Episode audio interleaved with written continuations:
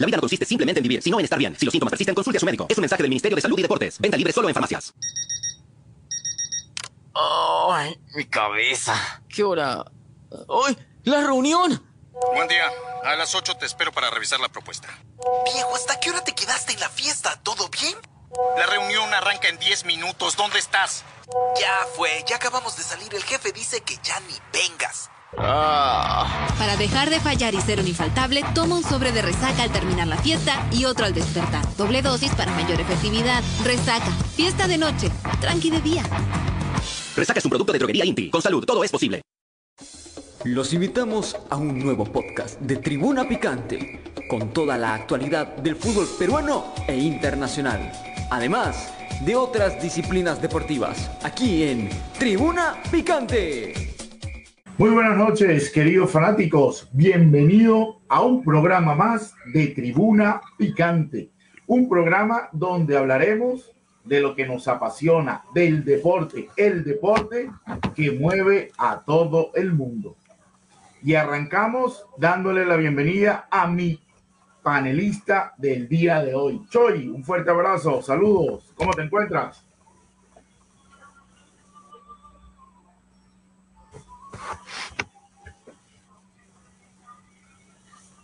¿Me escuchas, Choy? Buenas noches. ¿Qué tal, Norwis? ¿Cómo estás? Buenas noches. Buenas noches a todos los que están conectados aquí en, en Tribuna Picante. Y sí, eh, hablaremos un poco acerca de todo los- lo que nos apasiona, el fútbol, ¿no? Y lo extradeportivo, ¿no? Hablaremos también acerca de,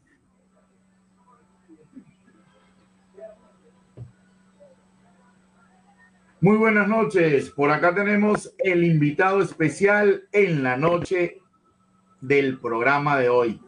Richard Darío Núñez, gran futbolista uruguayo, conocedor de esta materia que vivió en primera instancia lo que es estar, vivir del fútbol. Desde muy pequeño, Richard. Muy buenas noches. Hola, buenas noches, ¿cómo están? ¿Cómo te ha ido? ¿Cómo te encuentras? Bien, bien, bien, por suerte. A ver, Richard, para hablar de fútbol, ¿qué te pareció la final ayer de la Eurocopa, de la Euro League? Eh, la verdad fue un partido eh, lindo, más allá de que tuvo momentos un poco aburridos. Creo que en general eh, el partido dio la, altura que, todos esperábamos. Y la verdad contento porque me parece que el equipo español merecía, merecía ese título, eh, sabiendo que enfrente tenía un gran rival como es la Roma y, lo que era su técnico, ¿no? Lo que es su técnico, un ganador. Pero yo creo que el equipo español, en lo que fue eh, la llegada hasta la final, yo creo que hizo mucho mérito para, para, para lograr el título. ¿no? Hablando de eso, y tú que lo viviste en sangre propia, que estuviste un tiempo en España, ¿cómo se vive el fútbol allá? ¿Por qué te lo digo? El equipo que resultó campeón ayer, hace unos meses estaba en los puestos de descenso de la Liga Española. ¿Cómo se establece ese cambio mental para una competición y cuando te toca vivir en la liga? ¿Cómo un futbolista vive esa transición? ¿Cómo es el trabajo psicológico de los entrenadores y de todo el personal?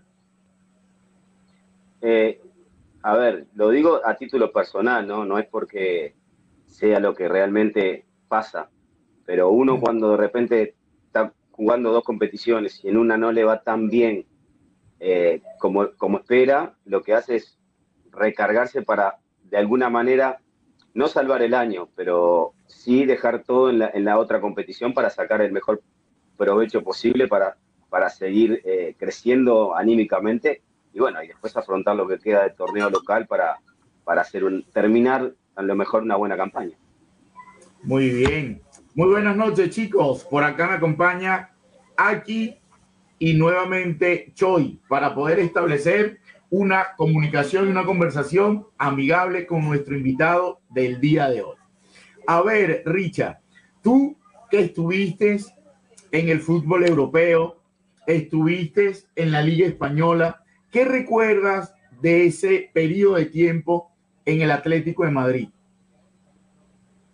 ¿Cómo eh, calificarías recuerdos tengo mucho. ¿Cómo calificas esa etapa en el Atlético de Madrid? Eh, en lo personal, eh, no soy muy autocrítico, como siempre digo, no, no rendía las expectativas que tenía el club conmigo. Y después, en, a lo nivel general, eh, aprendís mucho.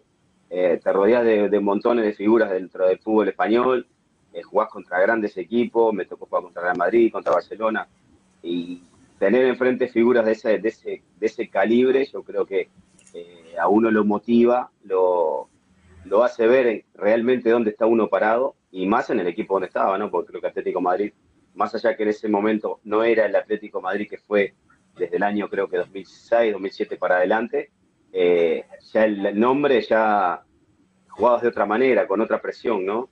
Pero la verdad que me lindo recuerdo de España porque es el, por algo es el mejor fútbol del mundo hoy, hoy por hoy, ¿no?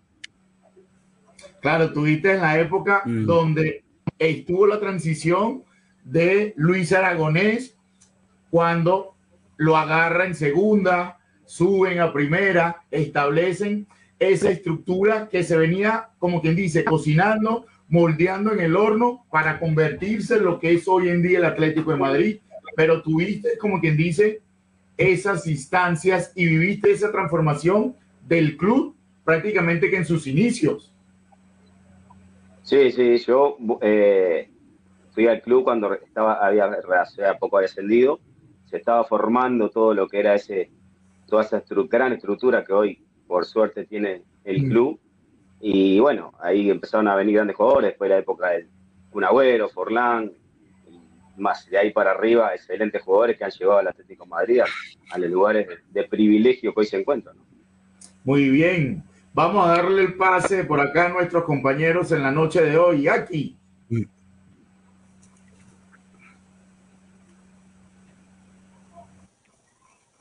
Su audio creo que está un poco mal de aquí. Pero bueno, no sé si. No se le escucha aquí. Vamos a ver, Conexión. Dale, Richard, muy buenas noches con todos. A Norwich, a Aki. De verdad, un gusto tremendo de poder eh, entrevistar ¿no? Eh, en esta noche. Eh, y para, bueno, para mí, yo quería ver este,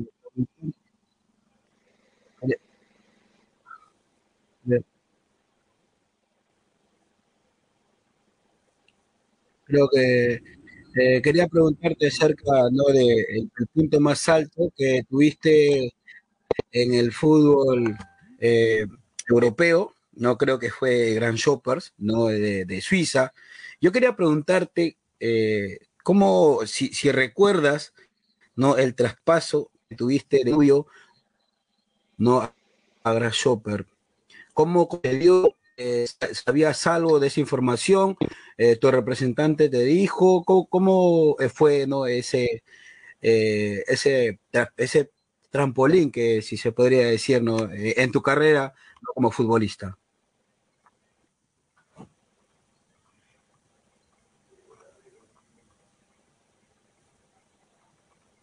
No sé si hay problema de conexión con Richard.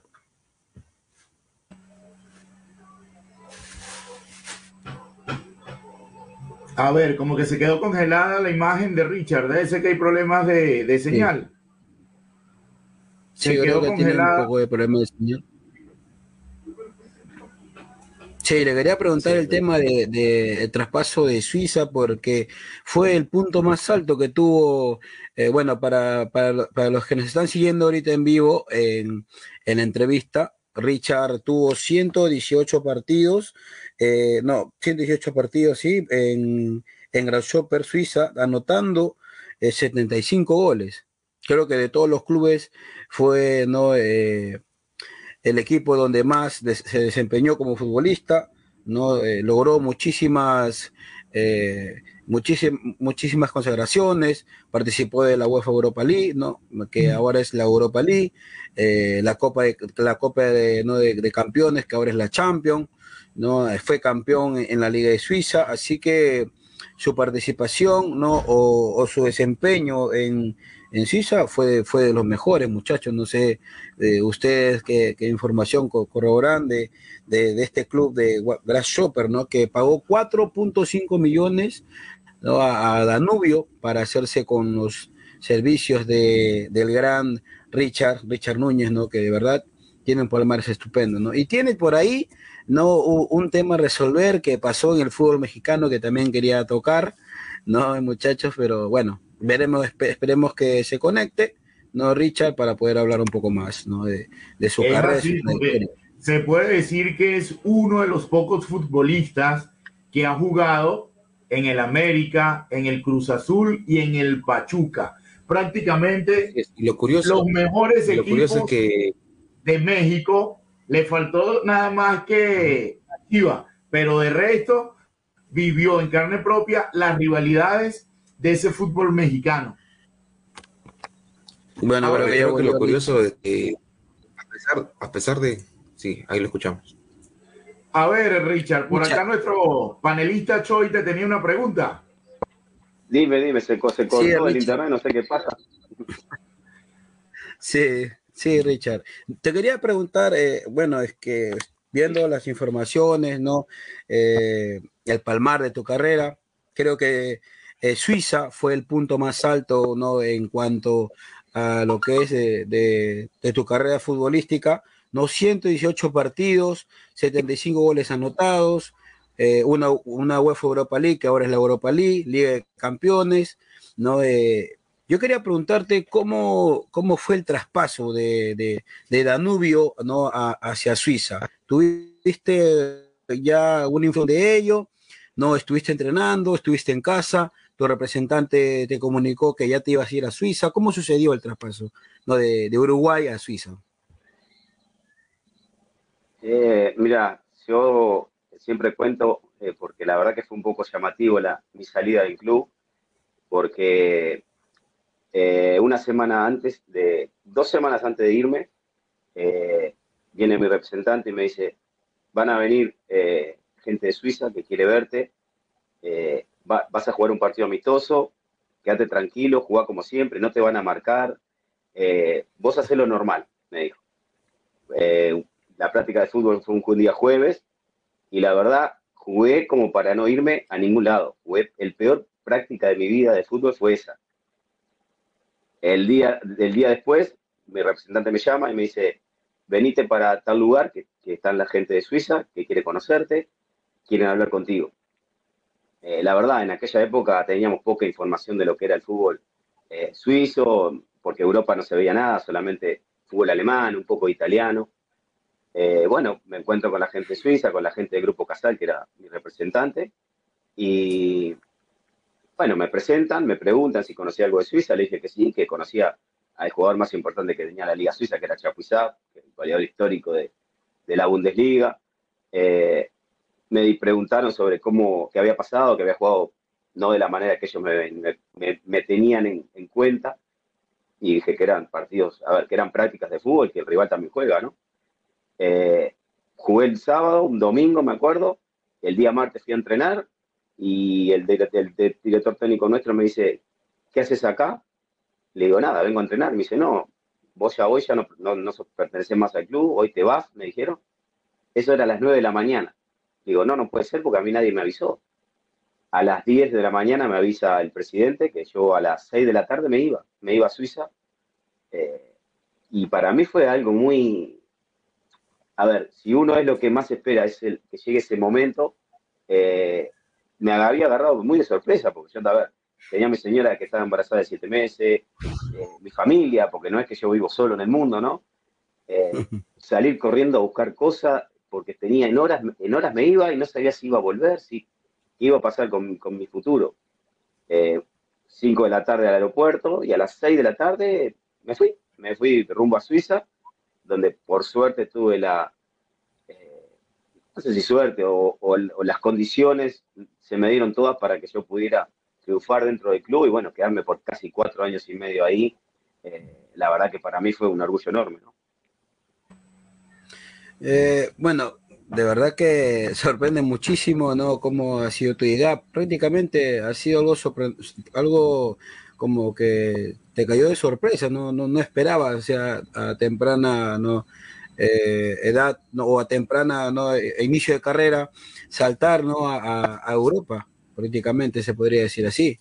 Pero yo eh, quería hacerte este, la siguiente pregunta acerca de que cómo, eh, si bien has tenido ¿no? experiencia en México, experiencia ¿no? en España con Atlético Madrid, ¿qué, ¿qué, fue lo, lo, que, lo que tú este, no, tuviste una conexión con, el entrenador, fue la unión del grupo ¿no? del cual te recibió. ¿Cómo así llegaste ¿no? a tener tanta confianza en ti mismo como para darle ¿no? tantas ¿no? satisfacciones al, equipo de Grasshopper, ¿no? que es el de Suiza?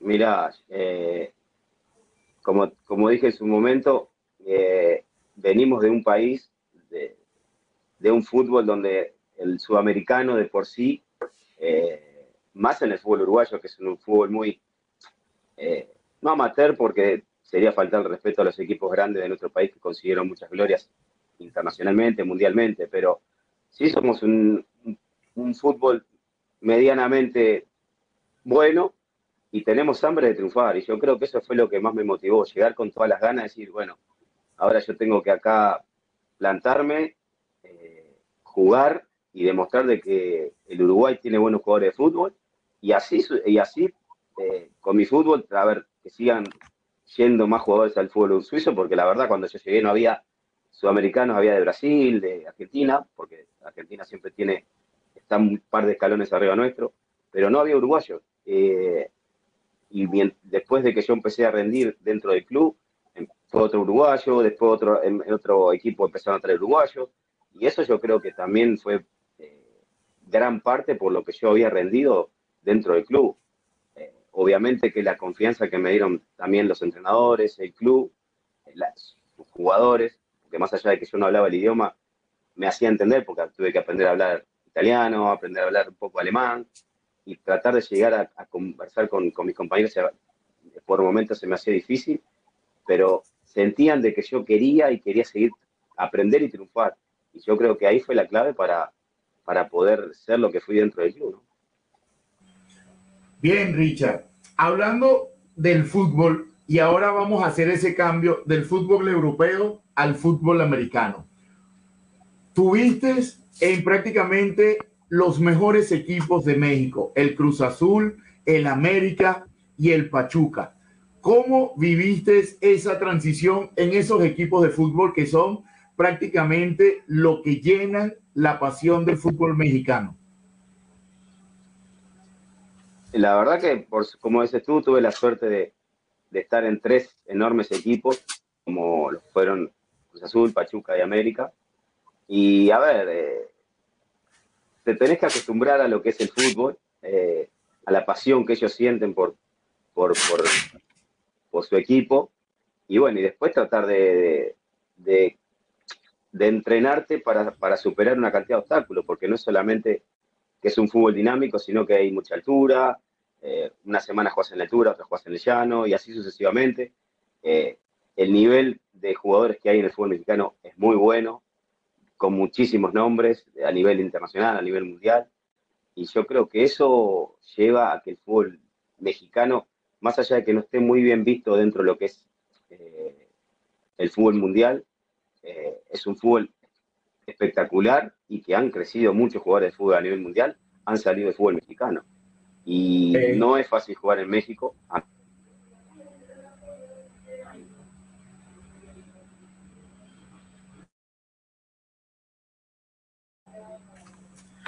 Sí,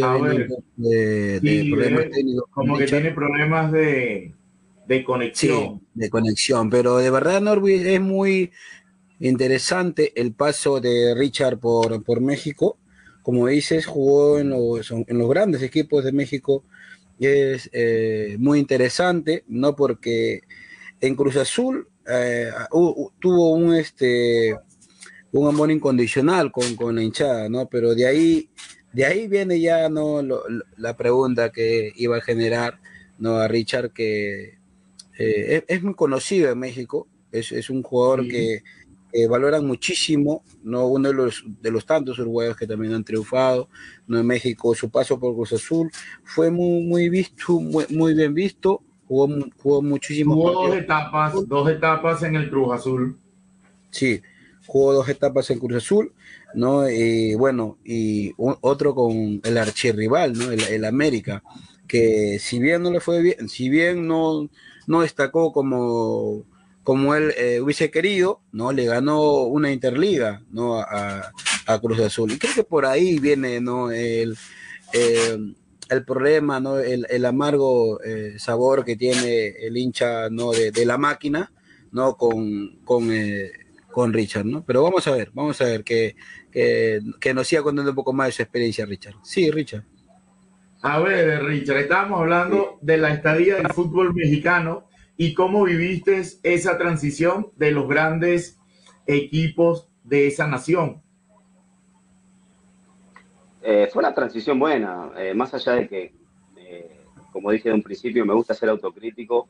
En el único lugar donde de repente no, no conformé, que fue América, más allá de, lo que era en ese momento, pasaba el momento futbolístico, el plantel, a nivel personal no, no rendí, no rendí para nada y bueno, eso me llevó a de que me fuera totalmente del fútbol mexicano. Con Pachuca tuve la suerte de, salir campeón, de salir mejor jugador, eh, que también eso me provocó la, la, segunda etapa eh, que viví nuevamente en Cruz Azul, donde más allá de que no sé que no se me dio el título, eh, siempre rendí, pude jugar bien o mal, pero la entrega siempre la tuve y eso creo que a lo mejor... No, y prácticamente eres uno de los referentes importados en el Cruz Azul. Solamente mencionar el nombre de Richard Darío Núñez en el Cruz Azul, ya la gente se recuerda de esos 56 goles que tú marcaste con esa camiseta y la afición de México te va a recordar prácticamente que por esa segunda etapa del Cruz Azul. ¿Qué crees tú? Sí, sí, yo, a ver, en redes sociales tengo muchísima gente, muchos me escriben, eh, me recuerdan, obviamente, porque aparte siempre traté de ser, eh, dentro de lo bueno y lo malo, eh, amable, porque la gente, la verdad que la afición se ha portado muy bien, más allá de que después me pasó un poco la, factura por haberme ido al América, el tradicional rival, pero bueno, uno como, como futbolista lo tiene que ver por lo profesional y ellos lo ven como simpatizante del club. Eh, lo respeto, respeto su postura, el enojo, pero bueno, ellos también tienen que entender que yo tengo que mirar por, por mi carrera, por mi futuro, por mi familia. Y, pero tengo buena relación, la verdad que me quedé con, con muchísimo orgullo de haber estado en ese país, porque aparte es un hermoso país. Muy bien. Yo quería hacerte una pregunta, Richard, eh, con respecto a lo que estabas hablando ahora último. Creo que de todas las entrevistas que, que, me la he estado pasando viendo, ¿no? Para averiguar un poco, ¿no? Acerca, ¿no? De, de, su trayectoria. La pregunta que te voy a decir creo que has, respondido infinidad de veces, pero voy a ser un poco más eh, diferente a, a, los demás, ¿no? Eh, la pregunta es cómo, cómo decidiste dejar el Cruz Azul por el archirrival América, pero si realmente te querían, eh, eh, es eh, en esos tiempos, ¿no? El club. Y si hubo mala relación con el entrenador actual, ¿no? Que fue en ese tiempo, ¿no? don Sergio Marcarián. ¿Qué pasó en ese entonces? ¿Te quería Sergio Marcarián en el equipo? ¿Hubo una mala no, relación entre, entre tú y el, y el, técnico? ¿Qué pasó realmente en, ese, en ese tiempo, en tu etapa en la máquina? Sí, eh, la verdad que relación no tenía, no tenía muy buena relación con, con Sergio. Eh, no tenía buena relación. El último partido del torneo donde quedamos afuera eliminados de la, del torneo con, con Atlante, que jugaba en Cancún, al, al, regreso en el aeropuerto me dijo que me planteó la posibilidad de que si seguía en el club, eh, me iba a tener en cuenta, pero en otra posición. Eh, y yo le dije, mirá, Sergio, yo, como me gusta ir siempre de frente, le dije, mira, no, en esa posición no puedo jugar, no tengo 20 años como, como en el 90. Le digo, yo puedo estar acá, que sé que puedo rendir. Acá no te voy a rendir no, no voy a jugar nunca.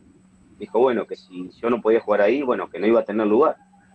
Y en ese momento me di cuenta que no iba a ser tenido en cuenta por, por, el, por el entrenador, entonces empecé a buscar, no a buscar, sino que eh, vi que el futuro mío no era en Cruz Azul.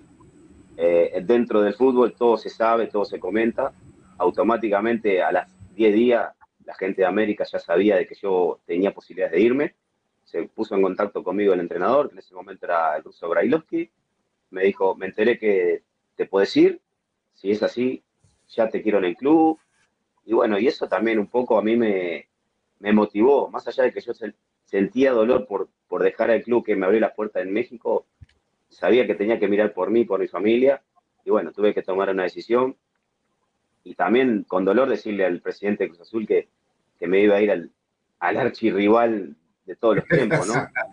De verdad que es algo... Y eso era para Un mí, trago- era Un trago amargo, un trago amargo. amarguísimo, amarguísimo porque me parecía, yo sentía que estaba defraudando a la gente de Cruz Azul, estaba defraudando al presidente que había tenido la confianza en mí, pero también sabía de que no me podía sentar en un banco o en una tribuna a cobrar un, un sueldo y no aportarle nada al club. Entonces Pero miré ¿cómo más por lo eh, por lo... Los de América. ¿Cómo te tomaron los de América? Si so- supuestamente era archirrival, también imagino que había algunos compañeros ¿no? Al- al- eh, a la hora del, del recibimiento. ¿Cómo te tomaron? eh, Sí. A ver, más allá de que yo sentía mucho eh, respeto y cariño por la gente de Cruz- del- por el Club Cruz Azul, eh, cuando llegué a la América me hicieron sentir como que era uno más. Entonces, a ver, siempre lo digo, uno tiene que ser profesional en lo que hace. eh, si, el- si se me cierran las puertas en Cruz Azul, yo tengo que buscar mi, futuro. En ese momento era Cruz Azul. A ver, a mí no se me presentó otra oferta ni, ni tampoco busqué, porque capaz que a lo mejor si hubiera salido a- a- con mi representante eh, a buscar algún equipo hubiera conseguido otro, pero en ese momento fueron días donde se, se movió la, la- como se dice, se corre la bola de que yo podía salir del club y América fue el primero que se me presentó. Estando mismo en, de México, no me, no me iba a mover, no tenía que ir para, ningún- para ningún lado, solamente cambiaba de club. Pero bueno, eso a la gente molestó, le molestó y mucho y lo respeto, obviamente, más allá de que no lo comparto, el enojo, pero bueno. A ver, Richard, como, conoce- como conocedor del fútbol uruguayo, ¿cómo ves la transición de Marcelo Bielsa como entrenador de la selección nacional de Uruguay? A ver, eh, yo voy a, voy a ser un poquito crítico hacia los directores técnicos de nuestro país que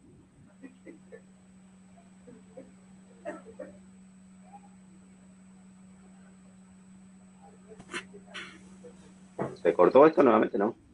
Sí, vamos a ver. ¿Nos escuchas, Richard?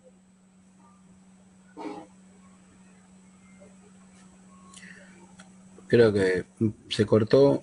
Se cortó nuevamente la comunicación con Richard Núñez desde Uruguay. Desde Uruguay, Richard Núñez nos visita aquí, no en el medio. Pero sí, muy buena pregunta acerca de Marcelo Bielsa, ¿no? que es el nuevo entrenador ¿no? de la selección, selección de Uruguay. de Uruguay. Y es cómo lo tomarían, porque recuerda que ellos vienen de una transición de prácticamente 20 años con, con el profesor Tavares y ahora un entrenador internacional. A ver, Richard, teníamos una pregunta en el aire. ¿Cómo ves la transición de una trayectoria que han tenido con entrenadores uruguayos, con el profesor que tenían anteriormente y ahora con un técnico extranjero argentino como lo es Marcelo Bielsa. Sí, como te decía, yo voy a ser un poquito crítico, porque acá dentro de nuestro fútbol hubo, entrenadores que, a ver, no desechaban la idea de que Bielsa fuera el entrenador, sino que cuestionaron un poco la llegada de él. Y a mí, en lo personal, por estar tanto tiempo vinculado al fútbol, eh, a mí me parece una falta de respeto eh, porque también tenemos técnicos uruguayos que han dirigido selecciones extranjeras, y que venga un extranjero Uruguay y nos haga, y le, demos ese recibimiento, me parece eh, inoportuno, más con la trayectoria que tiene Marcelo Bielsa dentro del fútbol mundial, ¿no? Eh, muchos dicen no ganó nada, pero no ganó nada, pero no quiso ir a Barcelona, le dijo que no a muchos equipos europeos de muchísimo nivel, eh, dirigió la selección argentina, fue campeón preolímpico, subió a un equipo como el Leeds United en Inglaterra, que no es fácil jugar en la segunda de Inglaterra, digo, tiene muchísima trayectoria y yo creo que va a ser un técnico eh, que le va, le va a aportar muchísimo a nuestro fútbol. Eh, sabemos que no es, eh, de repente, no es un maestro Tavares, porque el maestro dejó algo, una huella importante dentro de un, esquema futbolístico, dentro de un plantel. Inculcó muchas cosas, no solamente en lo futbolístico, pero no, no creo que la transición sea muy, muy complicada. Obviamente que se van a empezar a renovar jugadores, estilos de juego, pero el fútbol latinoamericano tiene esas cosas, o sea, se adapta rápido a, lo que, a, los sistemas y a lo que pretende un director técnico. ¿Qué le faltó a Richard Núñez por conseguir en el fútbol y decir, ya puedo estar tranquilo? Eh, a ver, más allá de que estoy conforme con, mi carrera, eh, obviamente me hubiera gustado estar en un mundial. Eso fue, creo que era la, la frutilla de la torta en, mi carrera, pero igual estoy súper conforme, súper orgulloso de lo que hice, porque no es fácil, no es fácil salir eh, de Uruguay para, para, para Europa, triunfar, de ir a México y triunfar. No todos tienen esa suerte, ni todos tienen la capacidad de lograrlo.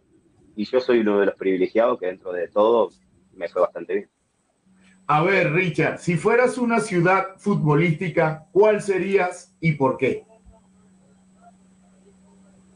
Una ciudad futbolística. Y sería sería eh, Distrito Federal. DF. Por la, todo lo logrado, la pasión. Por todo lo logrado y la pasión del fútbol. Y la pasión por la, por la que vive en el fútbol, sí.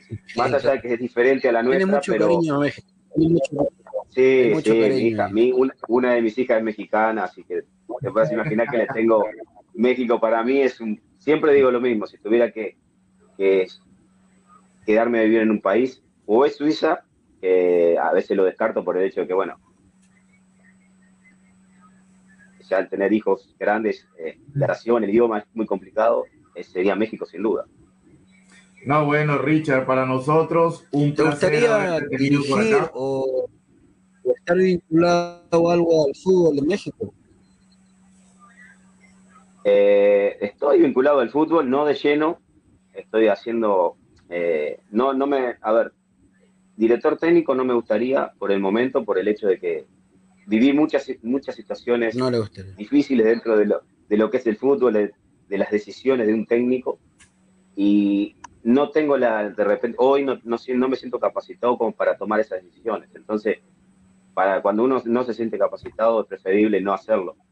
Pero sí me gusta lo que es el tema de la representación de jugadores, la intermediación más que nada, y tratar de ayudar al, al futbolista que menos chances tiene porque el bueno no precisa representante, no precisa intermediario, el que precisa es el que no es el tan bueno. Y yo creo que ese no tan bueno también puede aportar en algún lado, puede aportar su granito de arena. Y hace que no, es así. Y acuérdate de algo, solamente hay que darle la oportunidad y que lo demuestre en el terreno de juego. Claro, claro. Exacto. Hay muchísimo, no solamente en el fútbol uruguayo, ¿no? Creo que a nivel mundial eh, hay jugadores que no rinden en su país por X motivo y de repente emigran a cualquier rinconcito del mundo y, terminan siendo figuras y, después terminan siendo jugadores destacados. Dentro de nosotros en la selección hay muchos de ese, de ese, de ese calibre que no han tenido, no han sido en Uruguay grandes figuras, pero han triunfado en en el exterior y eso ha quedado demostrado.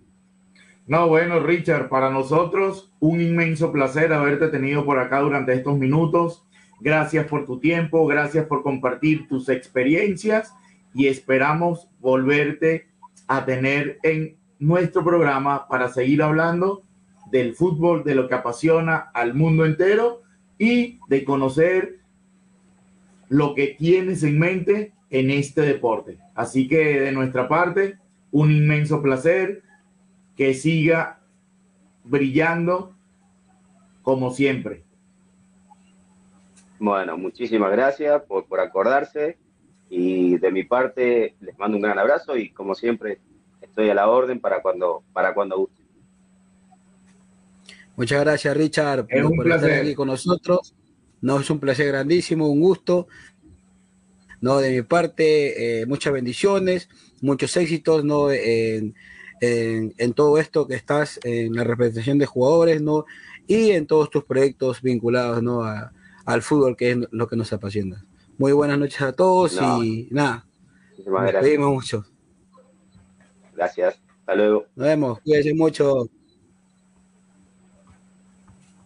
Muy bien, chicos, recordándole a ustedes que llegamos gracias a Mi Casino, donde puedes apostar y cobrar seguro, donde te inscribes con el código picante y te duplicamos el sueldo que acabas de depositar.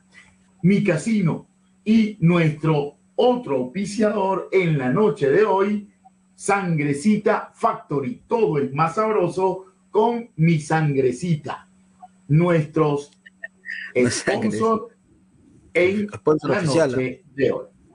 Sí, señor, así que bueno. A ver, Choi, ¿viste el partido de ayer de la final de la Europa League? Sí, sí, lo vi. ¿Qué te pareció? ¿Merecía victoria del equipo español o merecía ganar la Roma? ¿Fue mano? Yo creo Deberían que haber cantado ese penalti. ¿Qué pasó con esa jugada allí en el partido de ayer? Yo creo que ambos equipos merecieron ganar. Ambos equipos, porque tanto el Sevilla, que no es, eh, bueno, ya no es seis veces campeón, campeón de la Europa League, sino ahora son siete, no porque logró la hazaña. Ayer con José Mendilibar como técnico, ¿no? Pero si bien eh, el partido estuvo muy bueno, eh, el arbitraje fue muy dudoso, fue muy regular no estuvo a la altura de una final de Europa League, ¿no? Eh, el, árbitro no acondicionó, creo, el partido con esta mano que fue, pero muy, eh, muy grosera. fue evidente, fue muy directa. Fue muy clara. en, todos lados. Yo creo que todo el mundo lo vio. No, si no hubiese existido no esa no es, ese antecedente no por parte de, del árbitro creo que hubiese sido no un buen arbitraje, pero esto en una final no puede estar, no, eh, no puede estar eh, no, equivocándose. ¿Dónde está el bar? ¿Dónde está el bar? ¿Dónde quedó el bar?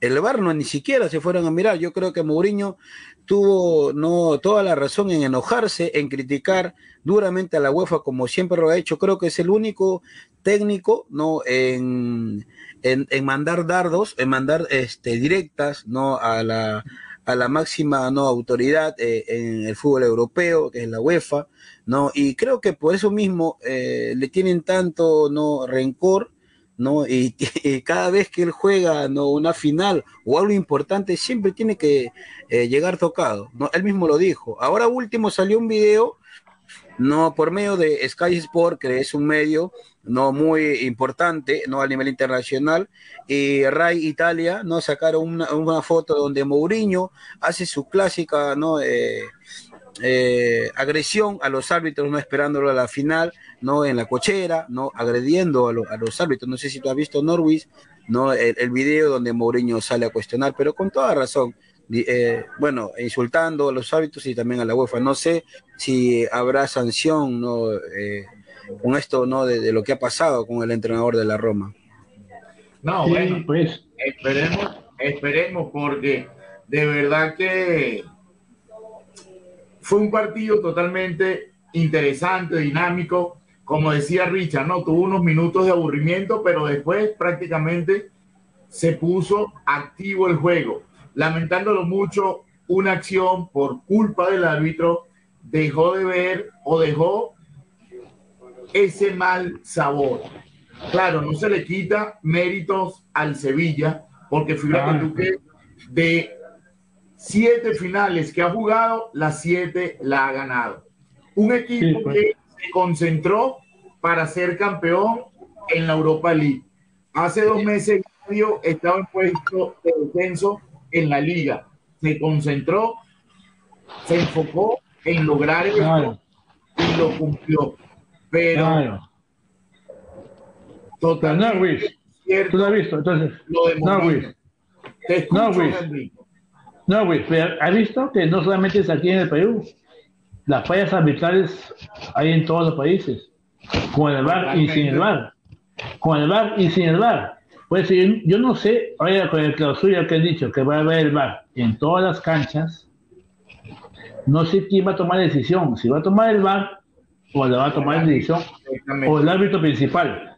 ¿Me entiendes? Entonces yo no sé cómo va a ser eso y quién se va a quejar o se va a quejar un montón porque lo de Mourinho, es una- lo de Mourinho que ha hecho hoy día es una cosa chiquita.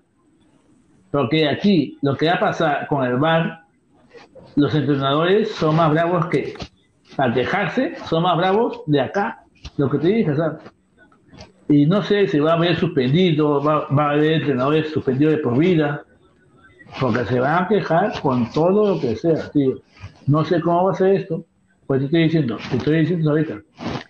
Esto va a, tener, va a tener muchas suspensiones, muchas expulsiones y suspensiones a los tre- entrenadores, asistentes de entrenadores, porque ya viste lo que pasó ahí con, con el, con el partido de la final de Sevilla con Roma. No sé lo que va a pasar con el VAR. No sé lo que va a pasar con el VAR. Imagínate lo que pasa. Lele, ¿qué opinas de la final? Te escucho, Lele. Líder, Líder. buenas noches, líder. Lele, buenas noches. Líder. Te escucho. A ¿me escuchas? Henry. No, debe ser que tiene problemas de audio. A ver, Ya. Henry, ¿qué podemos decir de la Alianza campeón del torneo Apertura? ¿Se lo merecía? ¿Fue el mejor equipo? ¿O tuvo la suerte necesaria que le dieron el título?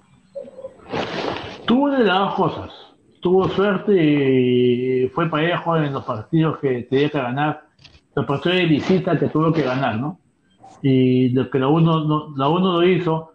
Y yo lo dije antes que la U, el partido de visita como en Sullana y como en Cajamarca, no podía salir así a jugando a presionar tanto porque su equipo, se, ok, su equipo presiona mucho en la U. Si en Cajamarca Hola, o en Henry. Sullana, no presiona. Eh, Norwich, te- a verlos. te escucho, Leder, la- estamos opinando poco de la, de la, de la final de, de Sevilla con Roma. Eh, con respecto a la final, ¿qué- ¿qué tal? ¿Cómo les va, compañeros? Sí, te escucho, te escucho, te, te escucho. ¿Se se me escucha bien? Sí, sí, te escucho, te escucho. Estamos de la final de Roma con Sevilla. ¿Me escuchas? Leder, ¿me escuchas? Estamos de la final. No, debe ser que tiene problemas de audio porque fíjate tú que se le congela la, la imagen, debe tener problemas de comunicación. Ya, entonces, no, pues, te decía, entonces, te decía que la final, entonces ya lo que, lo que ya acabó por el, por el, el campeonato que ganó Alianza Lima, no sé si lo, lo ganó bien o fue justo campeón. Fue justo campeón de, de- de la apertura, por lo que fue y, y por lo que tuvo que hacer, y, a- y a los finales Cueva se, Cueva se destapó. En el partido, en el último partido y todo el mundo desea, desea ver este Cueva para la selección también, ¿no?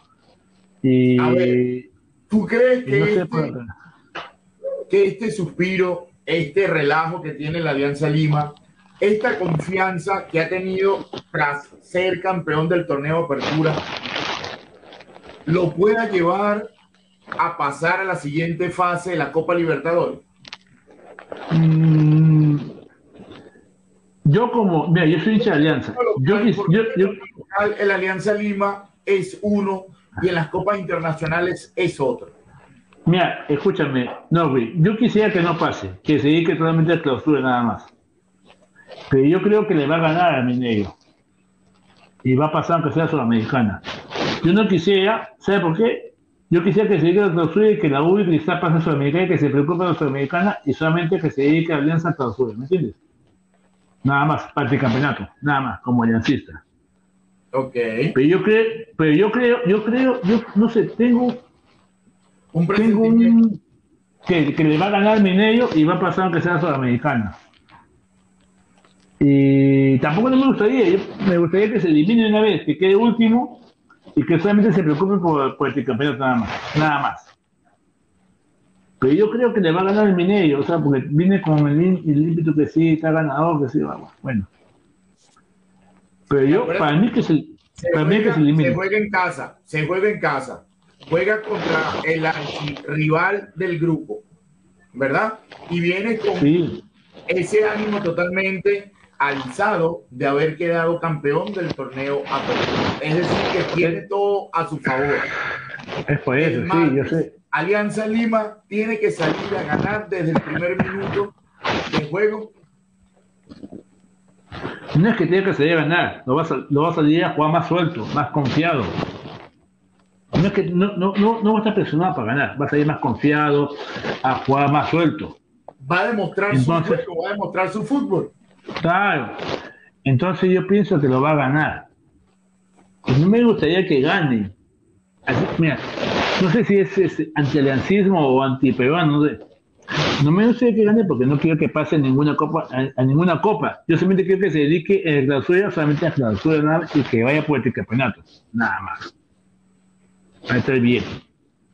Sí. y en el partido de hoy, ¿lo viste? El de Sporting Cristal contra Sí, sí, lo he visto. Este, sí, está, este, Cristal, Cristal va a ser este, un equipo fuerte para la clausura. Yo creo que Cristal va a ser, va a ser muy fuerte. va se va ser a el reforzar que le dé con- la pelea, el Sporting Cristal será el equipo que le dé la pelea a la Alianza en el clausura. No, yo pienso que Alianza se va a ver a la clausura y que dispute la U con Cristal del segundo puesto. Nada más. ¿Tú No. crees que la U se, se disputará el 2-3 con el Sporting Cristal? ¿O Claro, nada más. Nada más. el Sporting Cristal es el que le puede dar la batalla y la pelea a la Alianza? Alianza que pase, que gane, que gane, que gane sus partidos que tiene que ganar para, que, para ser campeón de clausura y que todo se acabe en octubre y que todo se vaya de vacaciones. Y que y Cristal y la- Claro. Y se quiere ese peso y esa, ese objetivo que quieren de lograr el tricampeonato. Claro, y y U juegan, juegan, juegan sus partidos para quien quede segundo, quien quede segundo puesto. Y hay pues que te lo a- Te lo voy a poner así fácil.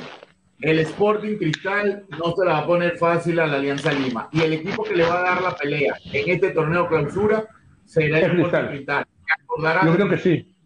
Yo creo que sí. Porque más que la U. En los últimos años, y lo he dicho y lo mantengo, el mejor equipo, el que ha tenido el mejor mediocampo ha sido el Sporting Cristal. Y en el fútbol, para poder ganar, tienes que tener control y dominio del balón. Y lo que no me gusta es que no han podido o no se han llevado el mediocampo del Sporting Cristal a la selección. Ah, no, pues no, es que no. Y a mí me gusta porque Cristal eh, vota este, jugadores nuevos. O sea, en Alianza tú no ves, no, en Alianza no ves, no, no, no ves El. Sporting Cristal renueva, fabrica, construye jugadores, mientras que la. Alianza es todo lo contrario, la Alianza los compra. con- podrás contrata, tener contrata. unos dos, podrás tener unos dos, unos tres de la cantera, pero el resto totalmente Pero por eso. afuera y Claro, pues, la pues eso- avanzada edad, la avanzada Pero edad eso- que tiene la pero de eso- jugadores del, del- Pero de la no, Luis, no, Luis, no, Luis, no, Luis. Por eso no interesa, no importa. O acaso el Real Madrid interesa votar jugadores para la selección. Real Madrid contrata, contrata, contrata y campeón y campeón y campeona. Nada más. Ah, bueno, hablando Es así. Real Madrid, viste la noticia del día de hoy, ¿no? Benzema, después de 14 años en el Real Madrid, le dice adiós. Se va por plata a Arabia Saudita. Sí, señor. Karim Benzema se va a Arabia Saudita. Va a ser Por la plata. imagen del fútbol, va a ser la imagen del fútbol árabe. Ahora ¿A qué equipo? ah? estaríamos hablando, estaríamos hablando de una reestructuración en el Real Madrid. Con la salida de Benzema, se va su máxima estrella de los últimos años. Una estrella que estuvo opacada mientras estuvo Cristiano Ronaldo. Se va Cristiano Ronaldo y emerge totalmente todo su potencial. Claro, pero dime. Pues dime tú, ahorita. ¿Qué pasará ahora ¿qué- en el Real Madrid? Que Vinicius, que Rodrigo, que Lucas Modric, que se va a reunir ahí. Que creo todavía, pero. Perdón. Yo te digo, Real Madrid es, es una tienda de comprar. Es una tienda que ah, tiene plata y compra, compra, compra. No saca jugadores, ¿no? Porque el Real Madrid solamente piensa en, en, en ganar títulos, nada más. Y yo pienso que una institución, una institución es para ganar títulos no sacar, no para sacar jugar para tu, para tu selección. Yo pienso así. ¿eh? Si Alianza sigue campeonando, campeonando, comprando, comprando, comprando, para mí bacán. A mí no me interesa que vaya a jugar a la selección ni que vote a jugar para la selección. Si va a campeonar así, chévere, que campeone cuatro, cinco veces, seis veces, que sea pentacampeón. Normal. No me interesa que vote jugadores, ¿para qué? ¿Para qué? ¿Para qué? Dime tú para qué, si, si al final votas jugadores un montón y al final si no campeonas. Dime tú. No, no, no comparto esa idea. ¿Por qué? ¿Por te qué? lo pongo a prueba. Te lo pongo a prueba. El Barcelona tuvo prácticamente la mejor etapa de la selección de España porque tenía los jugadores del Barcelona, porque venían con una base. España dominó durante 10, 12 años el fútbol europeo. Quedó campeón de la Eurocopa, quedó campeón del Mundial, vuelve a quedar campeón de la Eurocopa. Durante 10 Ya. años dominó el fútbol entero. ¿Por qué? La base de esa selección de España no era la base del mediocampo del Barcelona. Ya. Entonces, los grandes clubes tienen esa obligación de aportar a la selección para poder establecer No, no, no, no. No es obligación. Pero no es, pero no es obligación. Tú- tú- esa palabra que tú dices, obligación, no es obligación. Sí, va. Esa palabra, que tu sí. palabra- tu palabra que- esa palabra que tú dices, obligación, no es obligación. Si un dirigente dice, oye, Bueno, mano, pero si vamos a- no, lo tome, no lo tome como una obligación, tómalo como una responsabilidad que tienen con su afición y con la nación. Ah, de repente, responsabilidad no sé, pero tú dile a la afición, tú dile a la afición, al hinchar, al hinchar, oye, vamos a, a- a promover jugadores para la selección, pero no campeonamos, o quieres contratar jugadores de, de afuera y campeonamos, ¿qué cosa decías tú? ¿De de hinchada qué te va a decir? ¿Campeonar o, o jugadores, jugadores de tu, de tu equipo en la selección? Los dos, sin duda alguna. No, no, no, uno o dos, no, no, no puedes escoger los dos, una sola. No, no. Una sola. No soy, no soy partícipe de esa, de esa visión. Un Pero equipo pues, tiene la necesidad, tiene la responsabilidad de establecer campeonatos y de aportar jugadores a la selección, porque para eso son considerados los grandes clubes, para eso son considerados los grandes equipos. Pero por eso, pues Norwich, oye, te he dicho ya, Real Madrid no vota jugadores, pero campeona. No vota jugadores, pero campeona en Champions. Campeona en Champions. Está votando jugadores para la selección, pero durante toda la vida los jugadores de España eran Barcelona, Madrid, más nada. Barcelona, Madrid. Durante toda la vida ha sido así. Hoy en día, con la internacionalización del fútbol y los jugadores españoles han salido de su península ibérica, ahora juegan en Inglaterra, juegan en Italia, dime tú. han jugado en Suiza, es diferente. No, Luis, cuando- la base de la cuando- selección siempre Cuando eran de los quedó, grandes, de los cuando, principales. Norwich, cuando ganó tres veces se- seguía la Champions, Real Madrid, ¿cuántos jugadores votó por la selección? No, dos nada más. ¿Ah? Dos nada más. Ya, ¿y tú crees que la gente de Real Madrid, de Real Madrid, dijo, ay, no, no, no quiero campeonar porque este, no, no vota jugadores para, para la selección? ¿O están contentos con, con este campeonato? Bueno, pero igualito, igualito. No. Ya, pe, entonces, pe, no, Luis, mira, no, Luis, yo soy hincha de Barcelona, escúchame, yo soy hincha de Barcelona también, yo soy- igual que tú, yo soy hincha de Barcelona. Pero con Barcelona hemos ganado con Messi ganamos 2006, eh, ya, ya, ya llegó 2009, 2011 y 2015.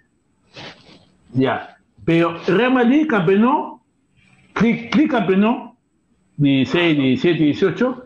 Sí, sí, sí, y, si- y, si- y, si jugaba- y, si- ya, y, si- ya, y no, y no jugaba bonito, y no jugaba bonito, y no jugaba bonito como, no jugaba bonito, ganó por penales, le ganó por penales a Atlético de Madrid la primera, y después le ganó con una falla, con, con un, foul eh, de, de mi compadre eh, Sergio Ramos a, a- a- al Pata Salá, lo sacó del partido, o sea, con cochinadas, pero, pero campeonó, porque al final, ¿quién te dice, quién te dice en el título? ¿Qué dice, qué, qué dice en los libros? ¿Quién campeonó?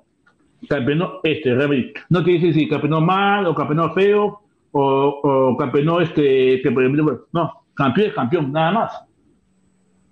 No, ves, campeón es campeón. Yo lo he visto, tengo 50 años, no, Luis. Yo lo he visto. Mira, Alianza Lima, Alianza Lima atacar todo un partido, todo un partido con San Agustín en el año 66. Atacar todo el partido, todo el partido, todo. Vino un contragolpe, Pepe hizo un gol. Y Alianza, y no hizo un gol y San Agustín campeonó. ¿Quién dice? Gana ¿Quién es campeón? San Agustín. gana mañana Alianza al ADT. ADT, yo le dije, eh, le dije acá el comentario que eh, lo recibió muy feo al, al equipo de Franco Navarro y Franco Navarro re- renunció. Lo dije porque le hicieron una camita, bueno, se metió un dirigente, hijo del dirigente, y por esta situación yo creo que Alianza puede ganar. Yo creo que Alianza puede ganar. Yo creo que Alianza puede Universitario contra Cusco.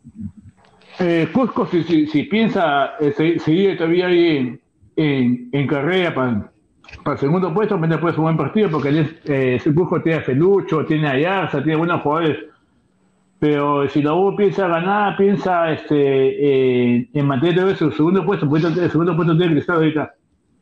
Yo pienso que lo puede ganar. Yo pienso que la U, Sí, pero yo pienso que la U, sí, ahora si la U con Fossati, que sí, que por acá que se, se inclina a Diosito, va, ya, bueno, esas son cosas otra cosa, pero la U lo, tiene todo para ganar. Ahora, si viene la mala racha de la U, que ha perdido, ahora pierde de visita, ha perdido visita otra vez, porque yo le dije, en la cancha de Cajamarca no se puede presionar, porque esa cancha de Cajamarca ni, se puede, ni siquiera se puede jugar, no seas malo. pe. Esa cancha, ca- esa cancha de Cajamarca es Mira, disculpe la palabra, es una cochinada. Esta cancha de Cajamarca no se puede jugar pelota. No se puede jugar fútbol. no se- ¿Cómo un equipo, un terreno de juego en esas condiciones está jugando en primera división?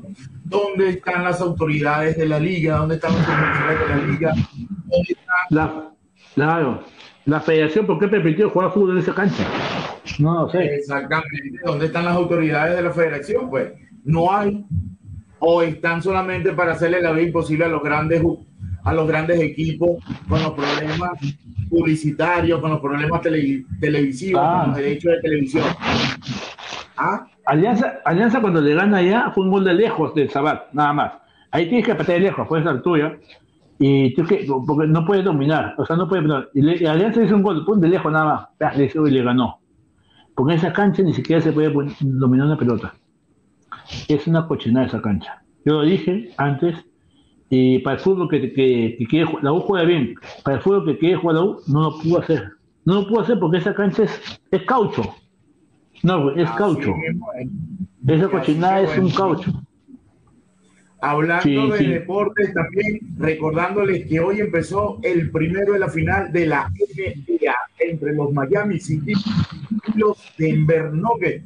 El equipo de la ciudad colorada de los dos de los Nuggets de Denver derrotó 103 a 94, si mal no recuerdo, al equipo de Miami para llevarse el primer partido de la final al mejor de siete entre los Denver Nuggets y los de Miami. De los playoffs.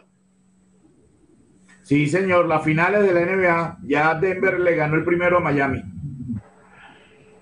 Sí, pero dime Hace que ahora estamos, eh, estamos eh, hablando también de, de otros deportes. eh, el tenista Juan Pablo Bahía juega creo en la amanecida en, en Rueda de Arroz. Tenemos un, sí, señor. tenemos un buen representante ahí para que un Roland Garros que le hace falta a su figura principal, ¿no? Que es la de Rafael Nadal, que lo ha ganado en 13 ocasiones y prácticamente 9 ocasiones seguidas. No, no es lo mismo ver el tenis en arcilla sin la presencia del español. Le hace falta, como quien dice, ese plus a la competición de arcilla. Ah, bueno, pues tampoco no puede disminuir ¿no? la competición de Juan Carlos Bahía, ¿no? De Juan Pablo, ¿no? No, no, claro. Pero le hace falta, como quien dice, ese toque especial de ver a una de sus más, máximas figuras. De A ese condimento, ese, ese, ese condimento, me dices tú. Ya, bueno. Ese condimento, sí. sí, pero Juan Pablo está a punto de, de hacer historia con mañana, creo que juega a las 5 o 5 y media de la mañana, no sé. Pero yo creo que tiene físico para poder sacarlo adelante. Para poder sacarlo adelante. Es así. Y hablando de este, Norwich, nosotros la- Norwich, ¿qué sabes ahora? Si sabes algo de que Messi se va a ir a Inglaterra o no. Mira, eso fue prácticamente la noticia de- deportiva del día de ayer, ¿no? El papá y el agente de Messi desde el sábado están en Inglaterra, están en Reino Unido, reuniéndose, hablando, y ya hoy el PSG lo confirmó. Hasta el sábado es el contrato de Lionel Messi, es decir, el sábado juega su último par- partido con el PSG. Ya la renovación, la renovación de Messi, nada que ver. Messi está apuntando hacia un equipo de la liga inglesa. Escúchame, y para mí, no sé si es tu opinión, pero para mí su paso por PSG fue un fracaso. El paso en el PSG, lo que pasa es que estamos acostumbrados a verlo triunfar, a verlo ganar, a ser el mejor. Y prácticamente que en el PSG no fue el líder, sino que fue un soldado más del equipo. Un peón, un peón, un peón más. Esa es la diferencia, pero sin embargo, salió campeón. Sin embargo, tuvo buenos números. Tú comparas los números de Messi con los de otros jugadores en el PSG y no son malos. No, pero PSG ¿cuántas, Messi- cuántas Messi veces fue ha salido líder en campeón? asistencia. Sí, Messi- pero Messi fue líder en Sí. asistencia. Pero Messi no, tuvo güey. casi 23, 20, 18 No, güey. o 23 goles. Pero no, Luis. ¿Cuántas veces campeón? ¿Cuántas veces dio campeón PSG sin, sin, sin Messi? Es como tú vayas a Bayern Múnich. Ya, eh, igual que vayas a Bayern, vas, vas a Bayern Múnich y campeonas en la liga de, de- de Alemania y no sobresales. Si no, si no, no ganas una Champions League, no es nada. Claro, porque ya están Pues sí. acostumbrados a ganar, pero en el ámbito personal, supuesto, pero. en el ámbito personal, está sumando otro título a su currículum. Sí, pero no es nada. Pero no es nada. Pero si te contrató, el PSG te contrata, si te contrata no es para ganar títulos en Francia, es para ganar títulos internacionales, para ganar Champions. Claro, el- Si te contrató, si tenías a Neymar, tenías a Mbappé, tenías a Sergio Ramos, tenías a Donnarumma, ¿era para campeonar Champions o, no, o era para, para ganar la liga? Ajá, pero ahora te digo algo. Tú sabes que Messi estaba sonando mucho para el Barcelona, ¿verdad? Pero No tiene plata. supuestamente Tiene plata. lo están descartando. ¿Sabes qué nombre está sonando ahora para sustituir a Messi en el Barcelona? No, ¿quién? Neymar. Neymar. Neymar puede regresar al Barcelona. Si no se da la contratación de Messi, Neymar vuelve al Barcelona. Si Neymar, disculpa la palabra, se desahueva, la puede hacer porque va a ser como el 10 el titular. Siempre y cuando no, no, no vaya que tengo mis vacaciones acá, tengo mi esto por acá, que eh, quiero descansar acá, que me Que se concentre y se dedique a jugar. Ah, y, que, y que sea el 10, y que sea la figura. Si, si Neymar, si, dice, ¿sabes qué? Si me dice, oh, yo soy acá, yo voy a estar, yo soy, yo soy, ¿qué hago? Ahí sí, bacán, bacán. Así que bueno, chicos, de mi parte, un inmenso placer haber compartido con ustedes, gracias a la gente de Mi Casino, donde apuestas y cobras seguro. Colocando el código picante, te duplicamos tu depósito. Y nuestro otro patrocinador, Sangrecita, donde todo sabe, donde todo huele mejor. No, güey, no, güey, no, güey. No, güey, la última, la última. No sé si no fue si, no sé si fue o, o este preguntarle a Richard por qué no fue la selección uruguaya y se había dirigido una vez por Fossati o el Goyo Pérez, ¿no? Y si, él, él, él, Richard, es la misma época de, de Recoba. Sí, no, bueno, no tuvo como quien dice la continuidad en la selección porque tuvo tuvo malo malos años, pero sí, lo que le hubiese gustado fue estar en un mundial con la selección. Porque no pero fue, nunca fue, fue convocado no, no fue convocado. Nunca, estuvo en preselección, sí. En pues preselección, nunca fue convocado. Nunca llegó, nunca llegó al equipo mayor. Estuvo en preselección. Nunca lo, nunca lo convocaron, ¿no? No. Solamente Porque en preselección llegó a estar. Porque pues está, estuvo Fossati, estuvo Fossati, él, él, tenía 19 años cuando estuvo Fossati.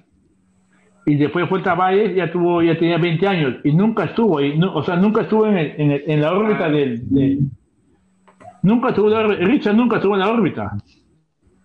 No. Así es así. ¿Tú te acuerdas, tú te acuerdas de eh, Jardinero Cruz? Sí, correcto.